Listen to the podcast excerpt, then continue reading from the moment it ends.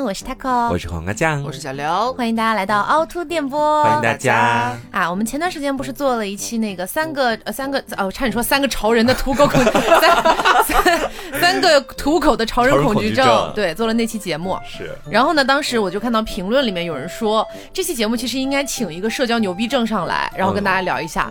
哎呀，非常的不巧哈，你本人恰好就是。其实我真的挺社牛的，嗯，但是只是当我遇到潮人的时候，我就本能的想要逃避这种感觉啊啊，是这种感觉哈。所以就是正常的日常相处哈，包括我的社交牛逼的，其实我很社交牛逼。那然后呢，在我对面坐的这两位啊，一位黄瓜酱，一个这个刘总啊，是这两位呢都是典型的社交恐惧症，社交恐惧土狗症 综合起来。所以今天呢，我们就欢聚一堂，然后一起来聊一下这个社交牛逼和社交恐惧它之间的这个悬殊到底有多大？是的。然后在节目开始之前，哎，不是广告，哎，我们要先说一下，恭喜有一位男士他开通了自己的微博，哎，黄瓜酱，对我开通微博啦，微博的账号名字叫做一根黄瓜一张嘴，对。就我会在里面发一些比较有意思的测评视频，已经很有意思了。你的开篇开山之作，真让人就是笑。开山之作给大家做了一个灌肠器的测评，大家可以去微博里面看看。好，一根黄瓜一张嘴。是。同时呢，我的微博叫做荒野女巫 taco 酱啊，那我的微博叫什么呢？叫做散装靓仔刘刘子。然后大家都可以关注一下。然后黄瓜酱呢，主要就是发一些稀奇古怪的东西的这个，哎，这个测评，还有一些小作文。对。然后我这边的话呢，就是发一些跟感情相关的东西。教大家如何人间清醒，是恋爱真言。哎，然后刘的话呢，可能更多都是一些产品案例。怎么到你这儿就开始恰饭了呢？没有没有没有恰饭，没有恰饭，就是一个比较偏生活的这种博主啊，日常案例分享这种感觉啊。好，那我先来说一下我自己啊。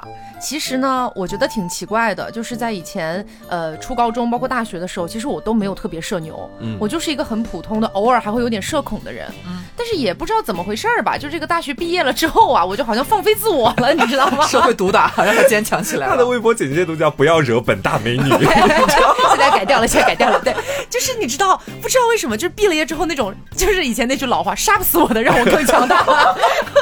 那我恰好跟你完全相反哎，我是大学的时候挺社交牛逼的，对，就跟谁我都能攀上两。那个时候还可以偷学姐的鸡蛋吃，对，你知道，就是在宴会场合里面还能做小偷，对对对，这种事情都被我干得出来。但是毕业之后反而就是很畏惧和任何人交流，成为了一个社恐患者。哦，我觉得可能和现在的工作性质多少也挂一点钩吧。是我其实和黄瓜差不多，我也是上大学的时候啊，还蛮社交牛逼的。嗯，可能就是环境原因，因为有很多人给你送花，对，在学校是一个红人，是一个社交牛逼症。其实，在学校里觉得好像还蛮如鱼得水的，但是就脱离了学校的染缸，进入社会的熔炉的那一刻，哇！你这个句子是今天提前打好，然后放在手机里面刚刚念出来的吗？怎么回事？没有，怎么这么卷了？我们几个？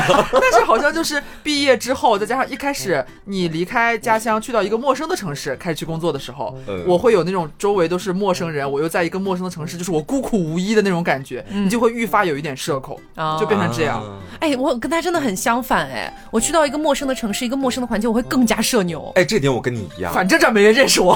对，是，我就在这点上和你有一些微微的相似性。怎么说？只要去到一个我陌生的城市或者地方，就我确定在那里没有任何我认识的人，我反而可以放飞自我。你是想在陌生的城市做什么事情啊？用灌肠器啦，做一点见不得人的事情啦。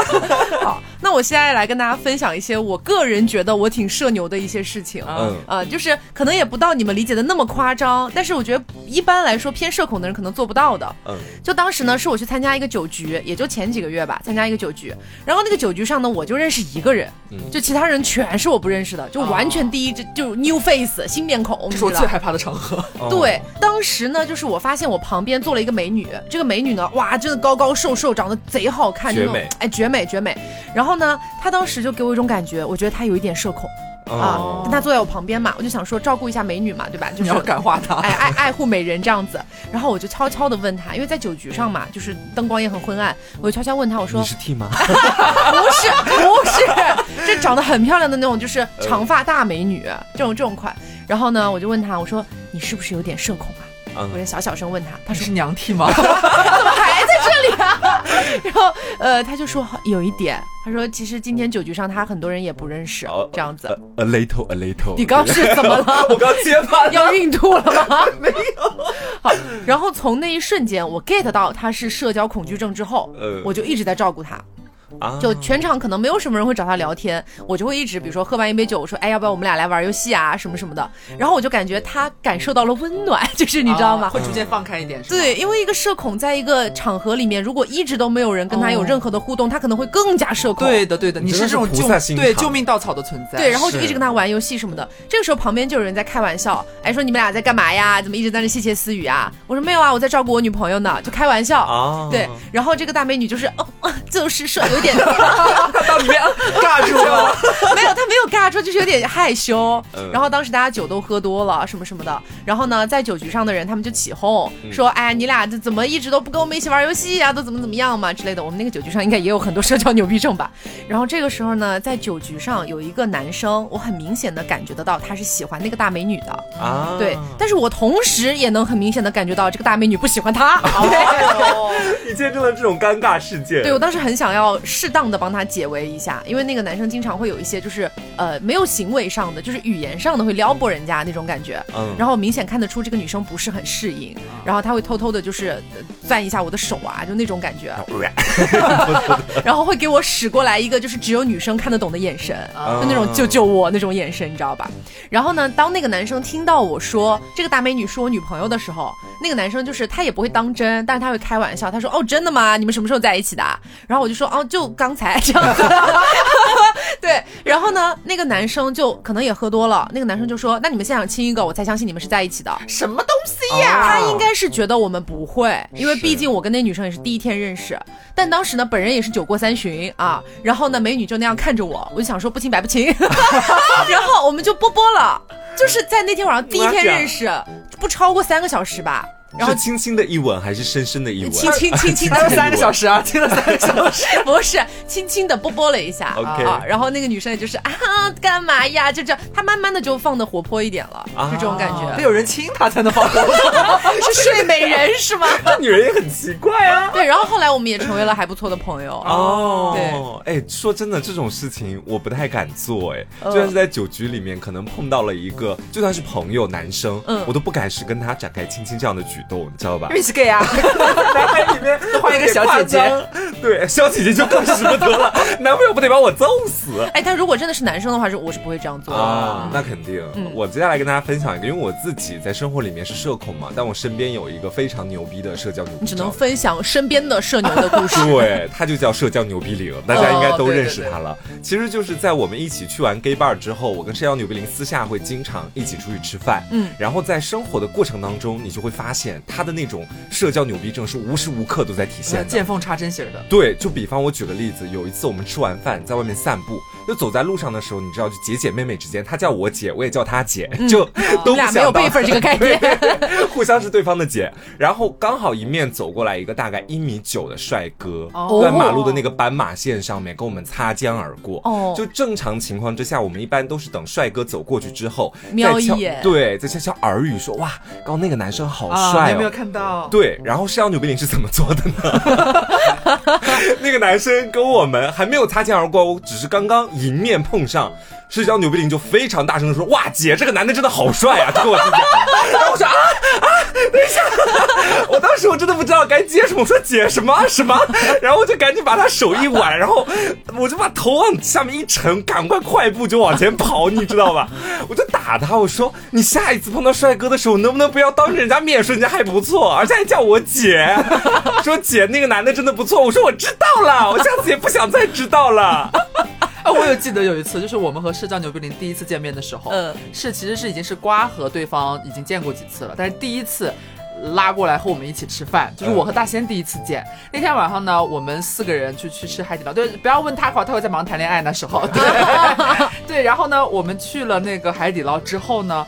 吃完，然后有一个美甲的一个服务，是。然后海底捞不是会有，就是你这一桌一般会有一个固定服务你的一个小哥哥或者小姐姐嘛？嗯。那个时候呢，就有一个长得还蛮不错的，戴个眼镜戴口罩，从他们的目测来看，觉得是同类的一位男孩子服务生。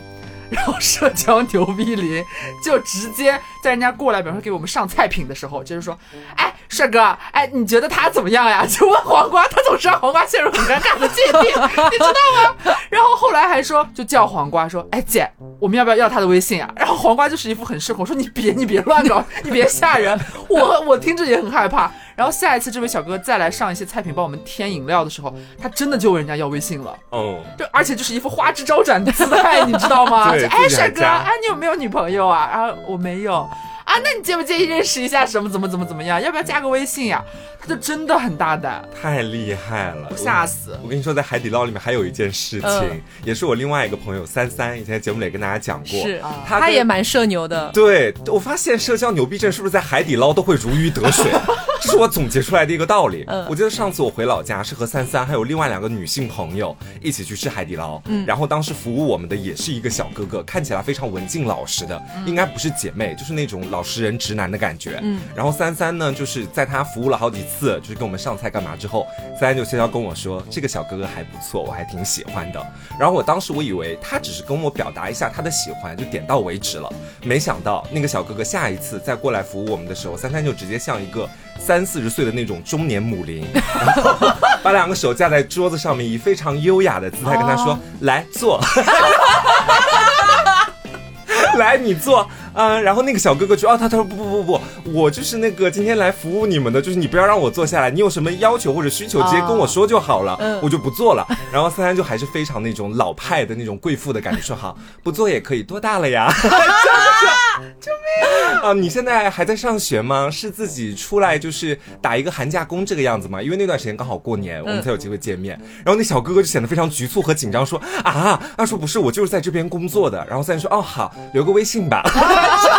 直接讲这个话，然后那小哥哥也非常尴尬。小哥哥说：“呃，可以，那我待会儿就把我的微信写在纸上，然后给你。”然后三三就会说：“好，你去吧。”就是老鸨，很像贵妇，对，就是贵妇的那种感觉。然后过了一小会儿，那个小哥哥就拿了一个小纸条过来，把纸条递给三三，上面是他的微信号。哦，让我当时叹为观止，怎么可以在身边要人微信是这么简单的一件事情，而且是在海底捞的店里面问服务员要。而且我觉得很离谱的一点是什么？就是大家常去海底捞，我在我的印象里边，我觉得其实每一个或者说绝大部分的海底捞的服务生们，不管男女，其实都多少有点社交牛逼症在身上的。是是，他们真的就是很会来事儿。就是你们在正常的就餐，比方说几个人朋友一起吃饭，他会过来服务你的时候就开始跟你搭腔。记得我们上次去吃捞王还是什么的，那个小哥哥也说：“哎，你们在打那个英雄联盟啊？”哎呀，我自己说的可惨了。啊！对对对对对对，就是我发现就是有一些零朋友们，除了瓜酱之外，哈，我除了瓜酱。对啊，这三三社交牛逼零，大家就可以打败海底捞的服务生。我觉得这就是一个社交牛逼症的极端体现了。是。你知道，就是你们说到服务生哈，我想到我也是前段时间跟我一个朋友一块去吃饭，那不是在海捞王、海底捞这种地方，就正常点餐的那种。然后呢，因为那个餐馆是一个粤菜馆，然后他要给你就是上菜之前先给你沏一壶茶啊，然后他要给你介绍这个茶。然后我当时就听出来，这个服务生应该是广西人，就是你知道广西人会有个独有的那个口音嘛，我就听出来了。然后我朋友当时就是有一点觉得有有点搞笑，没有说要羞辱人家，只是觉得这个口音听起来蛮好玩这样子。然后呢，他就一边介绍说，啊。呃，我我有点模仿不出来了，就大概就是这个花茶里面用了什么什么花，什么什么花之类的。然后呢，呃，他最后跟我们说了一句，说那两位可以开始享用了啊，谢谢，这样子。有什么需求的话也可以随时叫我。然后我当时我脱口而出，我说了一句，好的，表哥。然后那个服务生笑到爆炸，他说你怎么听出来我是广西人的？我说太明显了，表哥。哈哈哈 表哥 蛮可爱的，对。然后除了这个事情之外，还有一个事情，就是刚刚不是提到那个海底捞有美甲吗？嗯，也是我前段时间去美甲店那边，然后去做美甲。然后当时因为是杭州不是疫情嘛，然后整个那个商场里面基本上都没什么客人，所以那一整家店只有我一个客人到场去做做指甲。当时就是给我做指甲的那一位美甲师，那他也就是正常的跟我说啊，我们要开始挑选一下颜色啊，不拉不拉的嘛。嗯。然后但是你知道做美甲是一个相对来说比较漫长的过程，对，一般来说可能都要一两个小时这样子嘛。然后我是一个特别没有办法接受，就是当我跟一个人面对面，我们一起在做某件事情，然后不说话啊，对我觉得嗯有气氛有点凝固这样子，是。然后我就开始跟他攀谈，我说。我说，哎呀，最近这个疫情挺严重的哈，你们店里面客人都少了好多呀。天哪，你会主动开这些话题？对对，然后他就看，他就说，哎，对呀对呀，你看嘛，今天店里面就只有你一个人。哎，我说那那你们这个就是营业额应该有一个大幅的一个下降。马上再说，把你们下个月的不是这个月的财报给我看一下。然后他就会跟我讲，哎呀，是的呀，你看现在又没有客人，我们还是得每天来上班，挺辛苦的。哎，我说那确实挺辛苦的。我这不是来了吗？真的挺厉害的。对，关键是你知道多搞笑？就跟他聊的那一两个小时里面，我聊到最后，我把他的生辰八字都盘出来了。就是他跟我聊了很多他的细节的故事，比如说他是从哪里来到杭州的，然后他呃为什么要留在杭州，以及他为什么要选择进入这个行业，就全部都聊出来了啊。对，然后最后他就是以那种姐妹的心态说：“下次你来了还找我，我给你打折。”就这样。对，就是你知道那个氛围比较的舒爽。就是你可能是通过和陌生人聊天，获得了一种能愉悦身心的那种感觉。嗯，我曾几何时也是这个样子的。但我记得我最后一次这样是发生在一个按摩店里面。嗯，我当时是跟着一个中年阿姨，然后她给我按摩。嗯，她就在给我按我的背肩什么的。我当时也是跟你一样的思想，我觉得说两个人在一块儿，如果不说话的话，就算是按摩，我都会觉得有点尴尬。我就主动的去问她，我说：“阿姨，您今年多大了呀？” 一般开头都是这个。然后她就会跟我说，她今年四五十岁了，她老家有一个。儿子正在上学，嗯，然后这个时候我就又发挥了一点我自己的主观能动性，我说哇，现在是上初中还是上高中？学习成绩怎么样？诸如此类，给他问，你好像过年的亲戚，对对对。然后那个阿姨就一直在跟我说，她说啊，我的儿子在老家那边上学，然后他也会经常做出一些让我觉得非常感动的事情。就虽然我不在他身边，但依然很爱我。嗯，跟我讲了好多好多这个事情，讲到后面到什么程度哈？就是我的按摩还有三十分钟，但我想马上走了，不想再做按。摩了，但是因为这是我自己开出来的话题，我只能自个儿硬着。嗯，但是你知道，人做按摩的时候，我花钱是为了干什么？享受。我花钱是为了听你儿子对你做了那么多好事，是吗？花钱是为了享受。但是他后面就整个刹不住车，以至于到后面，我一旦碰到这种在我需要被接受服务的那种场合，我的话能少我就到最少。哎，我很害怕他打开话匣子。但是我会控制整个话题的走向 啊，我会控制他，对我会控场，因为像之前。也是我有一次去做脸，然后做脸的时候不是也是一对一嘛，然后他跟我做脸，我也觉得不聊天好尴尬呀，我就开始跟他说，哎呀，妹妹你多大呀？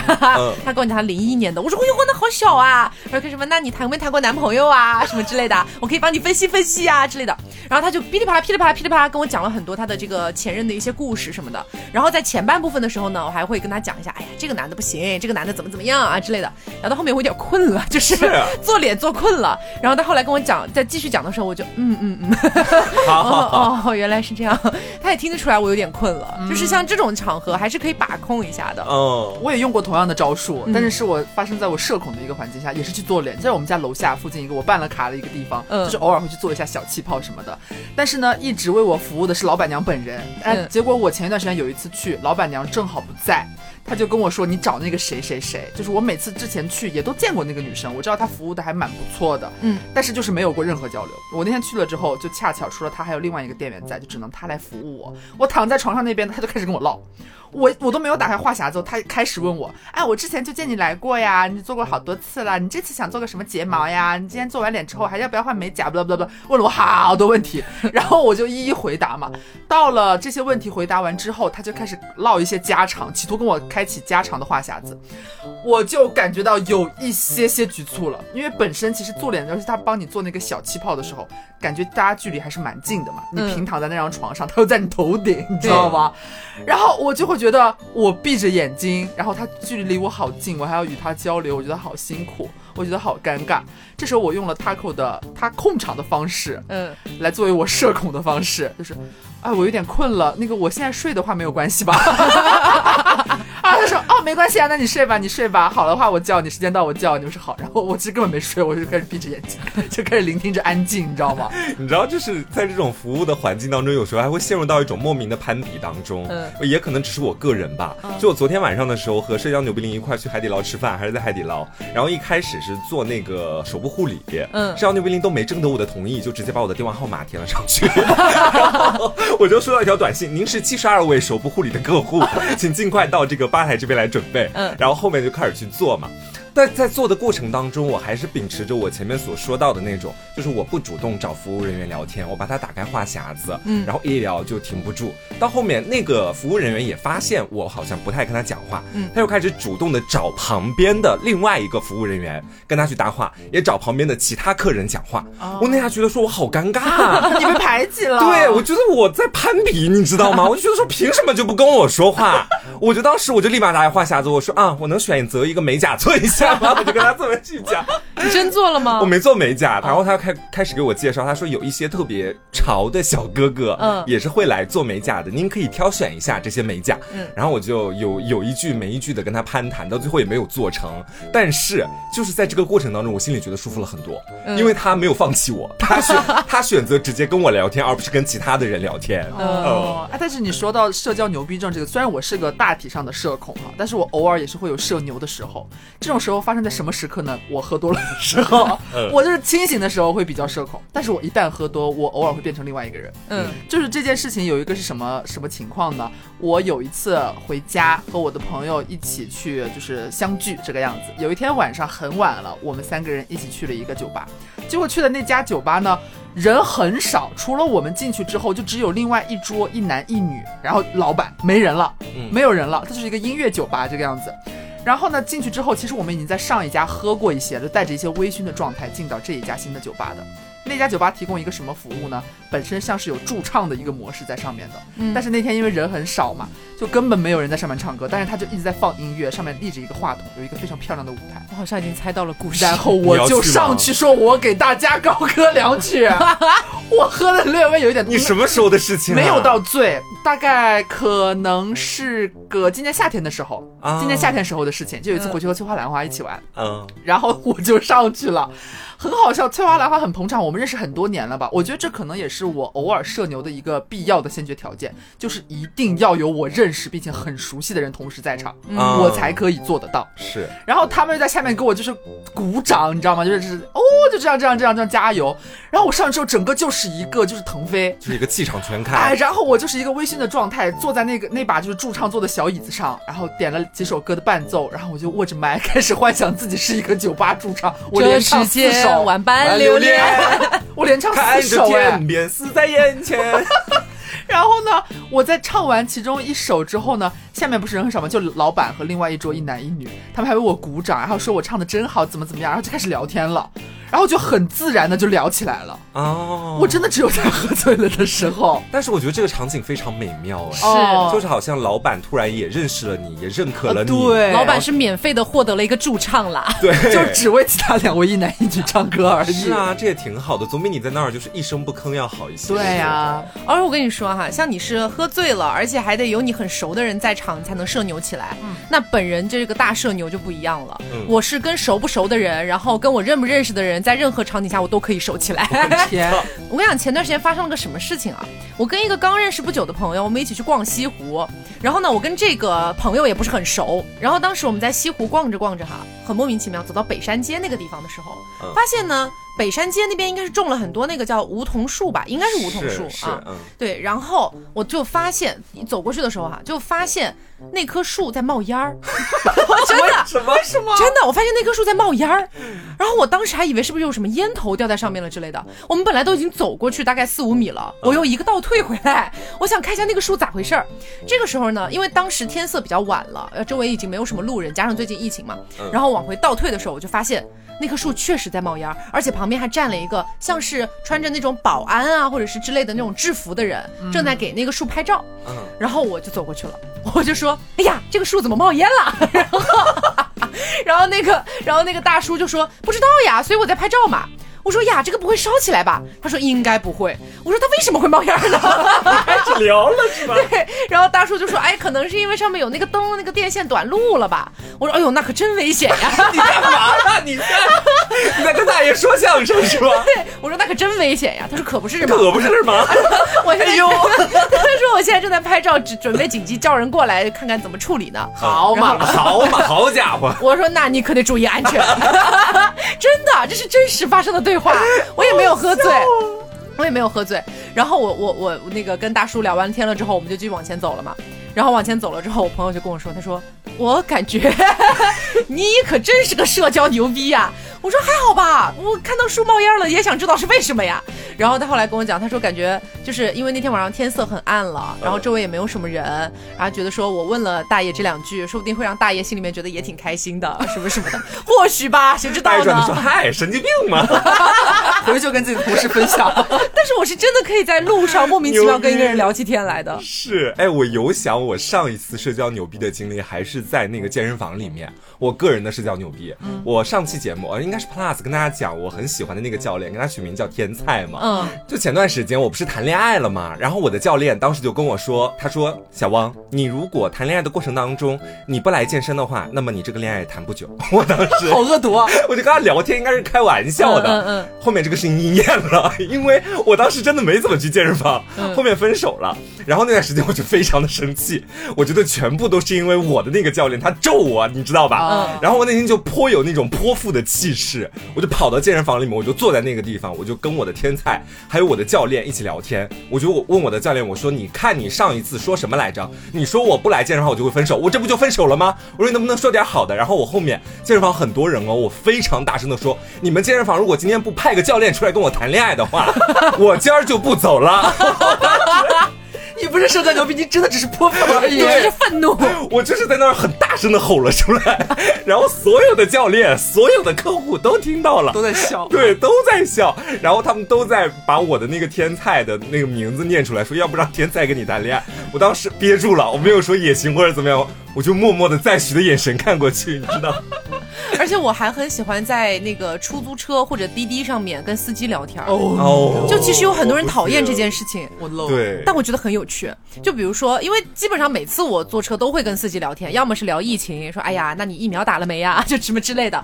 但是前两天也是打车的时候，然后呢，那个司机他一开始跟我讲一些，就是呃问我路怎么走啊之类的，这都很正常。但是我听出来他好像是湖北人啊，是湖北的。你又来了啊！然后我就说，嗯。司机师傅，你是不是湖北的呀？他说：“哎，你听出来啦？”我说：“对呀，这好明显啊。”他说：“那你是哪里的呀？”我说：“我是重庆的呀。”我们那边都说那个西南官话，很明显呀。天上九头鸟，地上湖北佬。对，然后我就跟这个司机聊了一整路，当时打车应该是有半个小时到四十分钟。哦呦，一路我都在跟他聊我们那边的方言有哪里相同，哪里不同。然后我差不多快到目的地了嘛，然后司机就问我说：“哎，那你过年回不回重庆的呀？”我说：“我过年可能不回。”了啊！今年这个杭州疫情太严重了，那你回不回湖北呀？然后司机说：“哎呦，我可能要回的嘞，我应该是要回湖北的嘞，这是多年老友了。”对对对对对。然后那个司机就说：“哎，你不回重庆，你可以来湖北呀，你可以来找我玩的，我带你去湖北转一转呀。哎呀，我在湖北也有车的啦，我们到时候可以一起去转呀什么的。”然后我最后下车了，我说：“好，谢谢你。” 拜拜。对，但是在出租车上跟司机聊天真的很有意思，是，就他们会跟你讲很多有的没的，比如说那个司机跟我聊天。的时候，他还跟我讲，他前面接过的一个客人说，那个女生上车了之后，后来他又接了个拼车的男的，然后那个男的一直意图对这个女生不轨，他又是如何把这个男生赶下车的，就很精彩的故事。哦，对，我以前我记得有一次也是在出租车上和一个司机聊天，但不是我跟他聊，嗯，是社交牛逼林在跟他聊，因为我记得当时是我跟社交牛逼林一起去嘉兴那边玩，嗯，然后在高铁站下了高铁之后，就马上打一辆当地的出租车去我们的宾馆嘛，嗯，然后因为我们两个去嘉兴也是临时起意。所以不知道嘉兴有什么好玩的好吃的，所以就问那个出租车上面的司机。嗯，那个司机真的是要牛逼林跟他交流，简直无障碍。但是那个司机他自己有一个怎么说？我觉得说话里面很不好的一个毛病吧，就是他讲话特别特别的慢。对，他说我们嘉兴嘛，这个粽子还是得吃那个五芳斋的。这么讲的，你知道吗？就是其他牌子的粽子都是一般般，而且我们嘉兴又怎么样怎么样？什么红色旅游根据地呀，什么什么的，跟我们讲了一通。但是我粗略的算了一下，他那天我们大概打车花了半个小时，他总共讲的话不超过五百字，但撑满了半个小时，你知道 语速是有多慢？就很 无语。重要是在这种环境之下，作为一个优秀的社社交牛逼症，社交牛逼脸还跟他交流的非常的拘束，和那种怎么说理所当然的感觉，就很离谱。是我又想到我昨天去拿外卖的一个事儿，我拿外卖也能发生社交牛逼症的一个事情。对我呢是住在 A 栋的，然后外卖员呢给我送到 B 栋去了，所以现在不是防疫嘛，现在你只能下楼去拿外卖嘛。我就看到我外卖架子上没有我的外卖，我就打电话，哎，你好，你是不是给我送错地方了呀？我没看到呀。然后那个外卖员说啊，不能够吧？然后怎么跟谁都在说相声？他就去看一下，哎呀，不好意思，真的送错了，送到 B 栋那边去了。但我现在离你那边有点远，你离 B 栋也很近，能不能就是麻烦你？哎，不好意思，实在不好意思啊，麻烦你去拿一下啊。我说也行吧，好，我就去了 B 栋。到了 B 栋之后呢，因为我本人是一个很不爱吃午饭的人，就我基本上点的每一天的那一顿都是大概四点钟左右晚饭。哎，就我就是午饭跟晚饭一起吃了。嗯，所以当时我去拿外卖的时候哈，B 栋那边呢就是一楼大厅没有人啊，根本没有人下来拿外卖。然后我们小区有一个东西叫门禁卡，就是我的那张卡只能打开 A 栋的门，打不开 B 栋的门。对，然后那个现在因为防疫嘛，就都都是这个原因。然后里面就坐了一个那个保安大爷，然后我就敲了敲那个 B 栋的门，那个保安大爷就看了我，他就嗯，一脸谁呀？哎，就一脸疑惑的走了过来啊，给我开门。然后我说，哎呀，大爷不好意思啊，就是我是那个 A 栋那边的。然后大爷说，哎，那你来 B 栋干嘛呀？啊，我说我那个外卖员给我送错了，给我送到 B 栋来了。大爷说，哎呀，那你快去找找。哦呦，真不巧。然后我就去找到了我的那个外卖。然后我都准备走了，然后那个大爷说：“哎呦，你穿这么少，冷不冷的呀？”嗯，然后我就开始跟他攀谈了。我跟他谈大概有十分钟，我才回家，就是很奇怪，我也不知道，我也不知道为什么，我就觉得聊得很有意思。就他问我冷不冷，我说不冷，其实我就下来拿个外卖，这没什么的。他说：“你们年轻人都要露脚踝的是吧？你个脚脖脚脖子都露出来，你你以后要风湿的啊！”我说：“大爷，这个也不是每一个人都这个样子呀。”我现在给您看看我查到的论文。然后那个大爷就一就非常开心的一直在跟我聊，一直在跟我聊。哦，就是我可以这样跟大家聊十分钟，这种感觉，这真的就是社交牛逼症的自我修养。但是我跟你说，他刚刚说到外卖和冷不冷这件事情，让我想到了我今天发生的一件事情，让我非常的气愤。我怀疑是大妈有社交牛逼症，但是大妈的社交牛逼症非常不礼貌。嗯，是怎么回事呢？我今天中午点了个外卖。然后也是我们小区只能送到楼下了，你必须下楼到小区门口外面去取。嗯，然后是一个什么情况呢？今天中午艳阳高照，我准备下楼的时候，我觉得哎，外面太阳那么大，我就懒得再换长裤了，我就直接套了个外套，就穿着我的睡裤是短裤的，我就说我就下楼拿这么一趟嘛，就回来了嘛，应该也不会多冷。嗯，我就这么下去了。下去了，在我从我们的单元楼走到小区门口那个过程当中，有一个穿着羽绒服骑着电瓶车的大妈从我旁边路过，就骑得很慢。嗯，然后他路过我，从还没到我面前，就在我屁股后面的时候，就已经在讲话了。然后到我跟前的时候，我清楚的听到他说，他说什么呢？现在的小姑娘都有毛病呀，穿这么少不冷啊？啊！然后我当下我把口罩拿开，我说关你屁事。然后我把口罩戴起来，然后那个大妈，那个大妈就有点就是愣住了，她没有想到说我会回她。他就是可能就是有一些阿姨们，你知道，就是嘴很碎，对，很快，对他觉得哎呀什么都能掺一嘴啊，随便评价一下怎么样，没有想到我会真的怼他。他说哎呀，我又没有你，你凶什么呀？我说你怎么说话的你？他主要那个话说的很难听啊。对，然后我就一边往前走，然后我就扭头，就是说你说什么呢？你怎么说话呢？你之类的。然后他就也是也没有骂骂咧咧吧，但是就是叽叽喳喳、碎碎念念的，骑蹬着他的电瓶车继续离开了。哎。我当时就很不爽，你知道吗？是。但是放到平常，比方说，也有一些稍微正常一点的大爷大妈，他们比方说看到这种天气，他们觉得有点冷啊，小姑娘穿的有点薄。很多人也会讲的嘛，可能也会碎碎念两句。哎呦，不冷啊，穿这么少不冷啊。一般可能就会像刚刚他给我讲的那个门卫大爷，对那种感觉。这种情况下，我是会选择闭住嘴巴的，我不会发表任何看法，随便你想怎么讨论无所谓，你也没有冒犯到我，你不会回应他，我不会回应。但你不能说别人有病。但是今天这件事情就是让我整个一个大气氛，我生怕他听不清楚，我把口罩摘下来三秒钟，我说关你屁事，然后我又戴起来。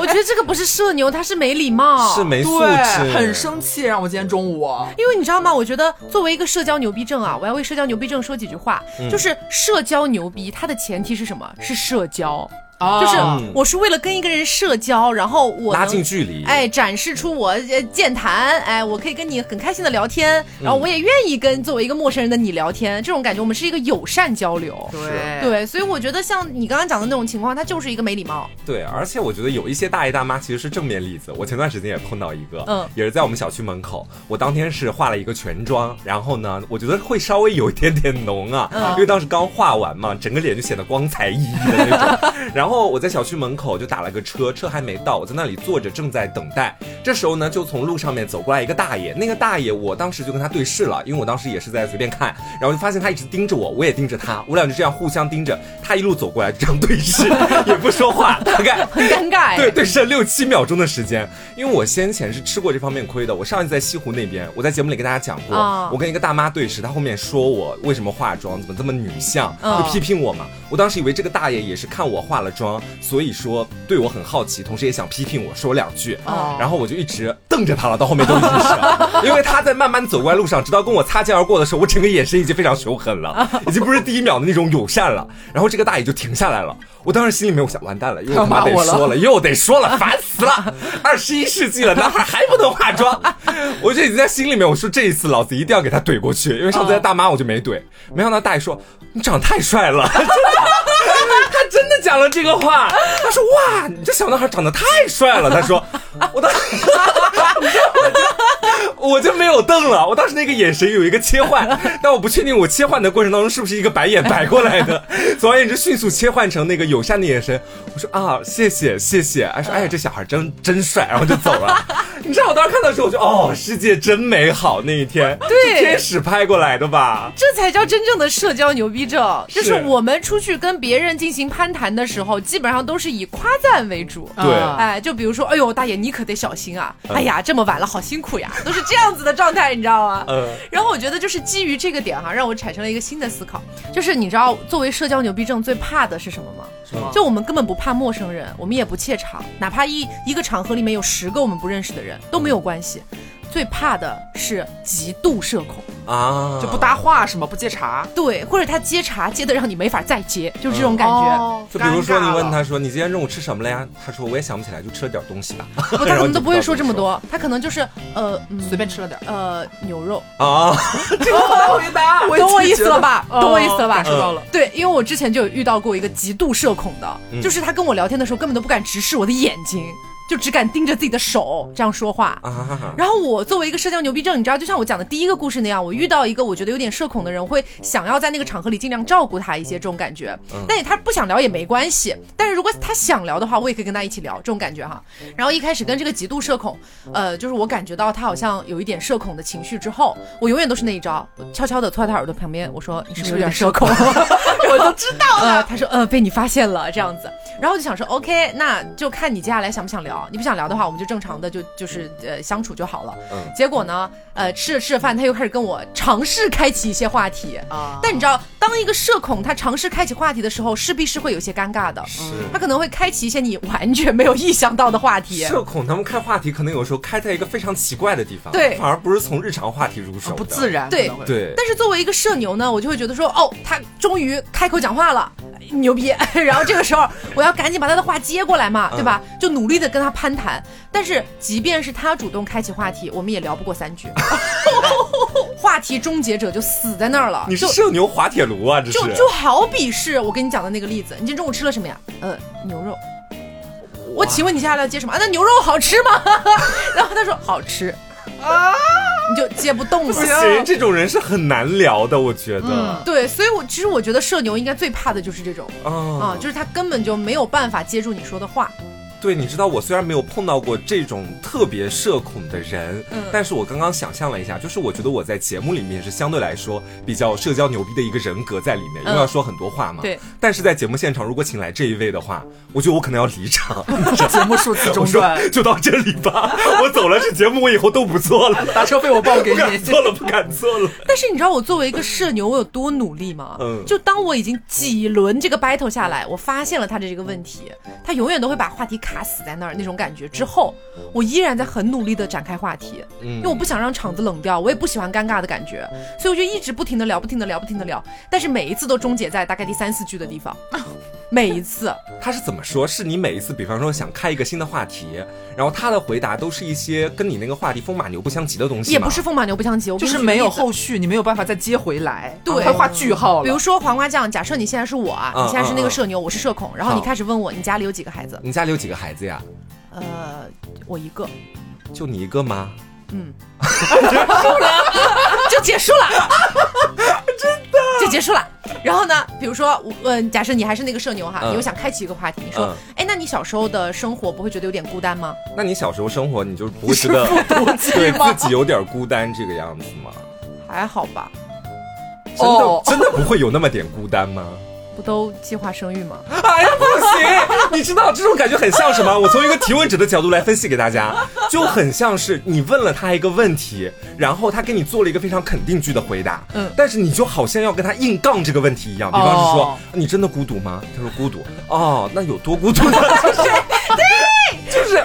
你在跟他硬杠这个问题，你反而会觉得自己很不会聊天。对对对，就我觉得这个能让社交牛逼症滑铁卢的原因就在于，它会让社交牛逼症开始怀疑自己到底有没有真的可以跟别人友善的聊天。对，这是在攻击你自己了已经。而且我当时我就一直以为说，我到后来我都觉得他是不是不想跟我聊天？哦哦，那我就觉得他不想聊，那咱们就别聊了，对吧？我就想说，那那那就正常的吃个饭吧，这样子。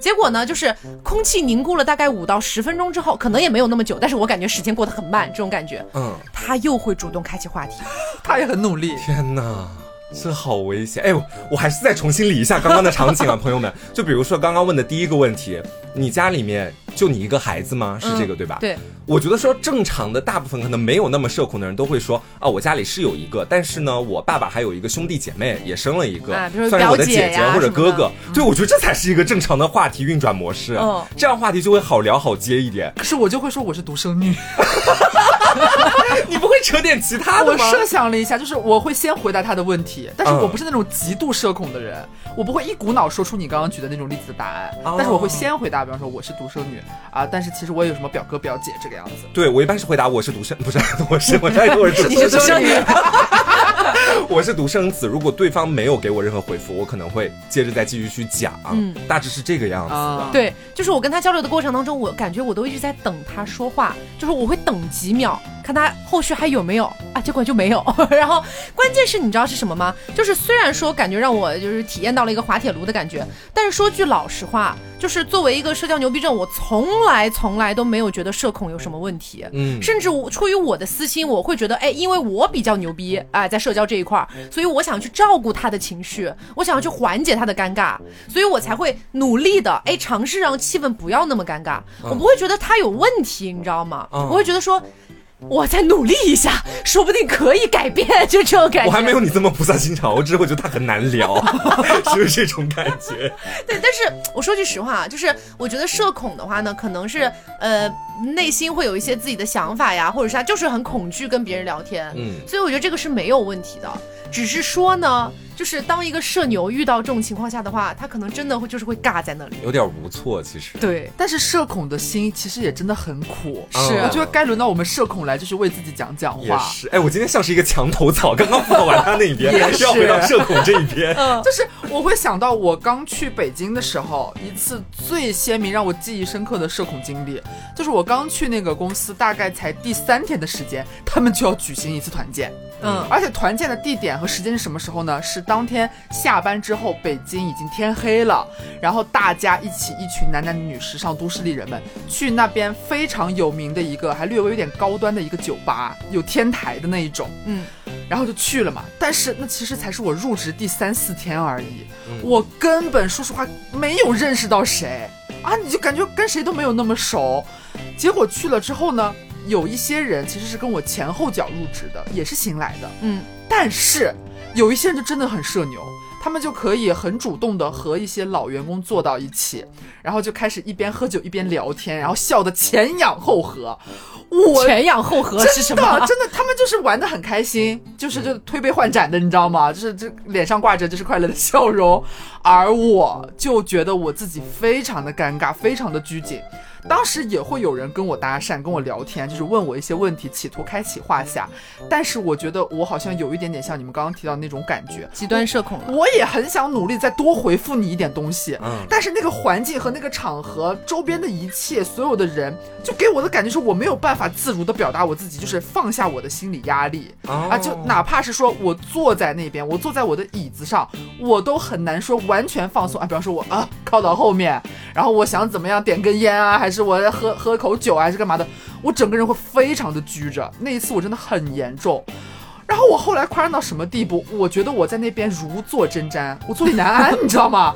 我不知道我该怎么办了，我没有任何事情可以做。而且我要说一个，我觉得绝大部分社恐都一定做过的一件事情，就比方说你出现在这样类似的场合，你一定会时不时的装作有手机短信、微信什么，拿起来划开屏随便翻看一下，嗯，一定会这样。我数次翻看，数次翻看无果之后，我开始选择给我家乡的 姐妹打一个电话，来离开这个座位，啊，来脱离那个环境。其实你本来可以什么都不做，就说我想出去透透气就可以了。对你其实离开也好，但是我很怕自己觉得很尴尬，我会给自己找补，是就会变成这样。在那个场合里，没有人来救你吗？没有。对，这其实是最恐怖的。其实你前面讲过的那种极端社恐聊不下去的，那也是一个极端的例子。嗯。但我觉得大部分的社恐是什么？是在一个社交场合里面，没有人找他主动开启话题。对。因为很多社恐是处在一个社交被动状态里面的，就别人不找我，我很难去主动找他。对。但他如果主动找我聊两句，哎，那我也能跟他。继续往下聊下去，嗯，就不存在那种完全聊不下去的可能性。而且这种情况是为什么？就是你会觉得说，除我之外的人，他们看起来，不管他们实际上是不是认识很久，真的很熟，但是那个场合你会觉得他们看起来好像都很熟的样子，嗯，他们聊得很热络，你也不会想要说我勇敢的我打断人家，或者说是我插入那个话题，你是不敢的，我是不敢的，我就做不到。所以你知道，作为我的话哈，就是以我比较社交牛逼的这一面来说的话，如果遇到像刘总刚才那种情况，嗯，就假如说我也是刚入职的，我已经在那边跟一些老员工笑的，就是说人仰马翻的一个状态了。嗯，但是我发现了我自己会有一个特点，我会在这种场合去扫视。看看有没有落单的人，是谁还没有拉进来？这是我的下意识，也是我最近才发现的。就以前都有这样做，但是没有这个，就没有意识到会有这样的事情。你会 Q 一下他？对，然后我就哎，发现那边有一个人，他自己在那坐着，好像很无聊的样子，我就会先过去，自己先过去跟他聊两句。好勇敢哦！我真的就是这样子的。然后我跟他聊两句之后，发现啊，他其实是能打开话匣子的，不是那种极端社恐的情况。我就会说，那你要不要过来？我们这边一起喝酒啊？刚我们还在聊什么什么呢？刚我们还看到你，觉得你长得挺好看的，过来一起聊呗。啊，就是会把人拉回来，这样子。就是我的性格里面有你的这一面，但是这一面它不经常出现，你知道吧？对，它就是出现在什么场合？我能想到上一次就是我以个人的名义约了另外的四个零一起去喝酒嘛。嗯。但是因为大家互相都不认识，在场只有我是认识所有人的，所以在那个场合里我会。偏向于扮演你那个角色，嗯，就是我看看，哎，谁还没有加入我们武林之光的这个团体里面？他是不是很少说话？那我就会主动 cue 他这个样子。对，但在其他大部分场合里，我是属于那种，只要身边有一个特别能聊得开、特别活泼的人，那我就闭了，我就像个棒一样合上了。在需要的时候，我就会轻轻打开这个样子。你知道我后来总结了一下，我为什么会这样做哈？一方面可能是因为小时候我其实有点社恐，我知道社恐的感觉很不好受，然后加上就是做这么多年节目，我一直是比较偏主场控场的那种角色，就比。如说我们请了很多个嘉宾，如果我发现当有一个嘉宾已经很久没说话了，我就会主动 Q 他的，对，所以就造造成了我的一个下意识。我就会去在有很多人的场合里面去搜罗那个落单的人啊，就是这样子。感谢职业素养，感谢有你的存在。是，而且我觉得像社交恐惧症，如果在一个场合里面能遇到一个就是能跟自己聊几句，甚至让自己去融想尝试融入一下的，或者比较照顾自己情绪的，应该会比较开心吧？哦，会会开心的，会开心就好。因为我有的时候也会担心会不会有点我太过主动，其实人家不想这种感觉。啊，不会不会，起码我是不会。是我这边有一个例子，是曾经我在那个咱们的打野那季的会员电台里边有讲。过的一个小插曲，就是我第一次去打野那个小蝌蚪眼睛的时候，我那次不是也是一个极度社恐的一个故事嘛？那个场面，嗯，就是我去赴一个男生的约，结果在场所有的人十几个人都是他的朋友，人家是本来是一个朋友的聚会，然后邀我过去一起去认识一下这个样子，然后我整个人就是救救我，救救我，就是一句话都讲不出来，就是看他们聊天，结果那时候不就出现了一个重庆女孩，嗯，一个一个妹妹就跟我搭腔，救了你，对，跟我聊剧本杀，然后你就会觉得，因为我不是那种极度社恐的人，当有人对你伸出橄榄枝的时候，我会死死。死的抓住他，我会把他搂在我的怀里，你千万不要走，你救救我！这种感觉，所以是一定会感谢有你这种人的存在的啊！而且我还想到一个，有一个我多年前一件社恐的事情哈，也是出现了一位就是救命活菩萨。这个事情是什么呢？就是我在多年前有一个当年还在学生时代的一个饭圈姐妹，友谊维系的很好，以至于我们现在就是步入社会很多年还有联系。嗯，她那年结婚了，是一个女生，她结婚了，邀请我去参加她的婚礼。就是要去到南通啊，去到另外一个城市了。去了之后呢，他还把我摆在一个，就是我们关系真的很好，他把我摆在就是新娘的好友那边最靠前的那一桌。嗯，一般那一桌可能都是他觉得新娘的，比方说最好的朋友啊、同学啊什么的，都会大家混在一起嘛。结果去了之后发现。除我之外，都是他最近很好的同事，或者他的大学同学，或者他的朋友，就是他们之间零零散散有互相认识的关系，而我就是又是再次孤立无援的一个状态。嗯，因为你又不是伴娘，或者说你又没有和你同行一起来参加他婚礼的朋友。就是你在那张桌子上，你会觉得非常的孤单，嗯，你不敢有任何的交涉，而且那是一个婚礼，你会觉得是一个好多人啊啊，有有一点庄严啊，有一点点就是神圣的一个场合，你也不敢造次。但是社恐的点发生在哪一个瞬间呢？就是他们新郎新娘在上面，比方说有一些环节，什么誓词啊，或者播放一些影片煽情的一些话语的时候，我是一个很容易参加婚礼就哭的人。你哭了？我真的我要崩溃了，我真的憋不住，我真的跟他关系很好，是我很好的朋友，我真的没有办法控制自己不流泪。就当时我是真的由衷的为他感到开心啊，祝福。但是呢，我当我眼泪想要落下来的那一瞬间，已经盈眶的时候，我意识到了我的座位是面对台上的，其他的人都是要歪着头往那边看，都能看到我。同时，嗯，然后我就觉得，我不知道为什么，我这个社恐的有一个很执着的点，就觉得我不能让人看到我流泪了，你知道吗？是一个很奇怪的心理。我当下就有这种很奇怪的心理。我会总觉得说，哎，我会不会觉得我很奇怪啊，怪怪的那种感觉？然后我就很努力的想要憋，然后憋不住，最后还是落下豆大的眼泪。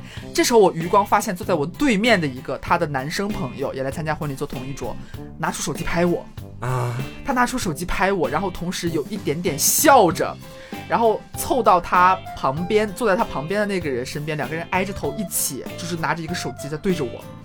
我当下你知道，就是我觉得要崩溃了。你幻想一下，社恐遇到这样的场景，有人在拍你，你在哭，我觉得我好尴尬。你会潜意识觉得他们是不是在笑话你，或者在讨论你干嘛的？然后我就也就拭去自己眼角的泪水，当做无事发生。无事发生结束，婚礼结束之后，新娘他们下来回到我们这一桌，是决定说这一桌的朋友要在宾客都走光之后，大家要一起去唱 KTV。这是我新娘最好的帖子们。到那一刻，我们这一桌人才略微有一个自我介绍啊，他会新娘会介绍嘛，我们互相之间有一个认识。然后当初拍我的那个男生，然后就跟新娘说，他真的是你很好的朋友哎，我都不认识他，但是我们刚刚我们都还没哭，他哭的好快，他真的抑制不住，鼻子都在抖，他哭的好难过，他真的好为你结婚感到开心。然后我突然那一下就是迷之释怀，你知道吗？被治愈了，对你又会觉得好像有点治愈了，哦，就是很诡异的心理，我好难理解社恐。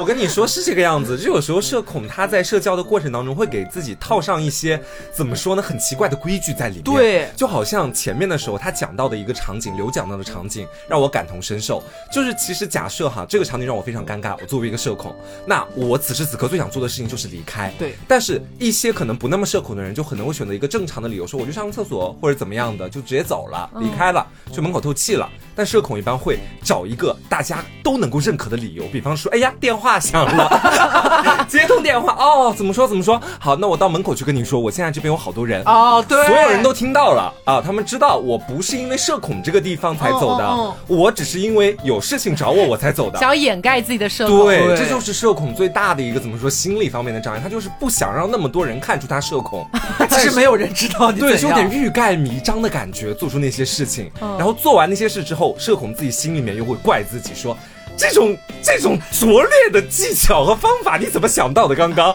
肯定所有人都看得出来啊。然后他又会开始讨厌自己，就觉得说，哎呀，我怎么这么社恐？然后又想这种很损的法子，他就会在这种来回的反复思想斗争当中，越来越不敢跟别人交流。嗯，而且下次碰到这种情况，他可能还会选择相同的方法出去。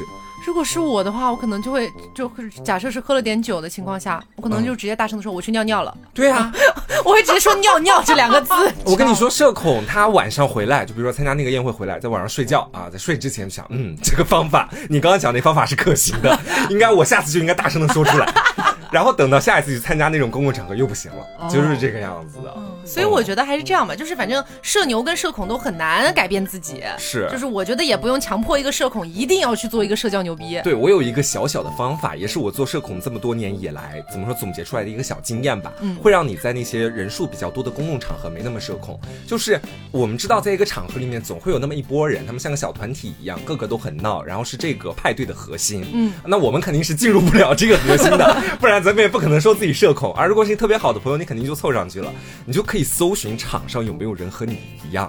我就是经常在用这个方法，就是我会发现找另一个社抱团取暖。我可能是在坐在最右边的那个社恐，我读一个，在最左边可能也会有一个人 跟你遥遥相望。真的，我觉得很多场合里都会出现这种情况。嗯，你这时候真的可以主动一点，然后你就可以坐过去，你说又在干嘛呢，或者怎么样的，随便开点话题，他肯定也非常的期待你去拯救他。哦，就这样，相互救赎的故事。对，你就不要去强迫自己融入那个最核心的圈子，你可能做不到，但你可以找到一个跟你差不多的人一起，逐个击破，避免尴尬。那我这边的话呢，我可能就会比较鼓励各位社交牛逼症啊，在这个一些场合里面，可以适当的搜索一下，看看有没有，哎呀，看起来非常社恐的人，你已经能明显的从他整个人散发出来的无形的气场当中，你就已经能感觉到他有多尴尬，他在这里如坐针毡。救救他！救救他！我觉得是可以救救他的，但是你救救他的时候，也可以不用直接就是说，哎，你过来呀，你怎么什么这样他会更尴尬的。对，就可以你自己先过去跟他聊两句，看看他想不想聊。嗯，他要是不想聊，他就想一个人在那安安静静的坐着，那你就不用管他了嘛。是。但如果你看他看得出来，他也有些许的期待，他也想要融入，但他不敢。手一拉来吧。对，就来就 救一把，救一把能救一把是一把。我也有，其实我也有我的小妙招。嗯。但是呢，就针对一些能喝酒的人啊。就是说给自己灌酒吗？对，这你别你别听着觉得扯啊，但是真的是有一些社恐的人，因为他从来没有迈出过那一步，所以他不知道自己但凡如果能打开话匣子，带一点点牛逼的色彩的时候，自己是什么样子，他不知道的，因为他没有做过这件事情。嗯，但是如果你略微能喝一点酒啊，就是如果以后再有这种小酒局，也有你认识的朋友，也有你不认识的人，我觉得你可以在你稍微微醺一点之后，尝试哎比较自然的和对方去有一个认识或不认识的人有一个沟通。其实是一个蛮容易打开的状态，你借着酒劲儿其实也不错的。你起码要了解到，你回家之后也会反应过来说，哎，我今天其实有交到蛮不错的朋友，和谁谁谁聊的其实还蛮有意思的。你会知道自己能正常的与人交流，去发展一些友谊的时候，自己是一个什么样的感觉和状态。你下次就可以逐步的在自己清醒的时候去发展这样的动作啊。好，那么今天就是跟大家讨论了一下社交恐惧症和社交牛逼症的一个呃差别吧。嗯啊，我觉得就像前面讲的一样，不用强迫自己去改变啊。就如果你很想改变，你可以尝试，但是我怕你社死，你知道吗？对，就是有的时候也很容易出这种情况嘛。就你可以像刘总讲的，或者说怎么样，你尝试一个小小的步骤，哎，先给自己一个小小的突破，这样子慢慢一点一点来，不要强迫自己一下子去做做转变。你要是很享受自己在社恐的过程当中，就别人都别找我，我自己一个人就挺好。也没问题，对你也别质疑自己，不是每个人都必须要变成社交牛逼症，那做高冷之花就好了。对，也可以。那也希望今天的节目呢，大家可以喜欢啊！不管你是社交恐惧症还是社交牛逼症，都可以在评论里留下你关于社交的故事。是的啊，然后也是提醒大家一下，黄瓜酱已经正式开通微博啦。是的，我的微博名字叫一根黄瓜一张嘴。哎，然后我的微博 一定要再提一下。好，我的微博叫做荒野女巫 taco 酱。啊，那我的微博是什么呢？我的微博是散装靓仔。刘刘子，哎，欢迎大家关注一下。哎，好嘞，那么今天的节目就到这里了。我是 taco，我是黄瓜酱，我是小刘，别着急，慢慢来，拜拜。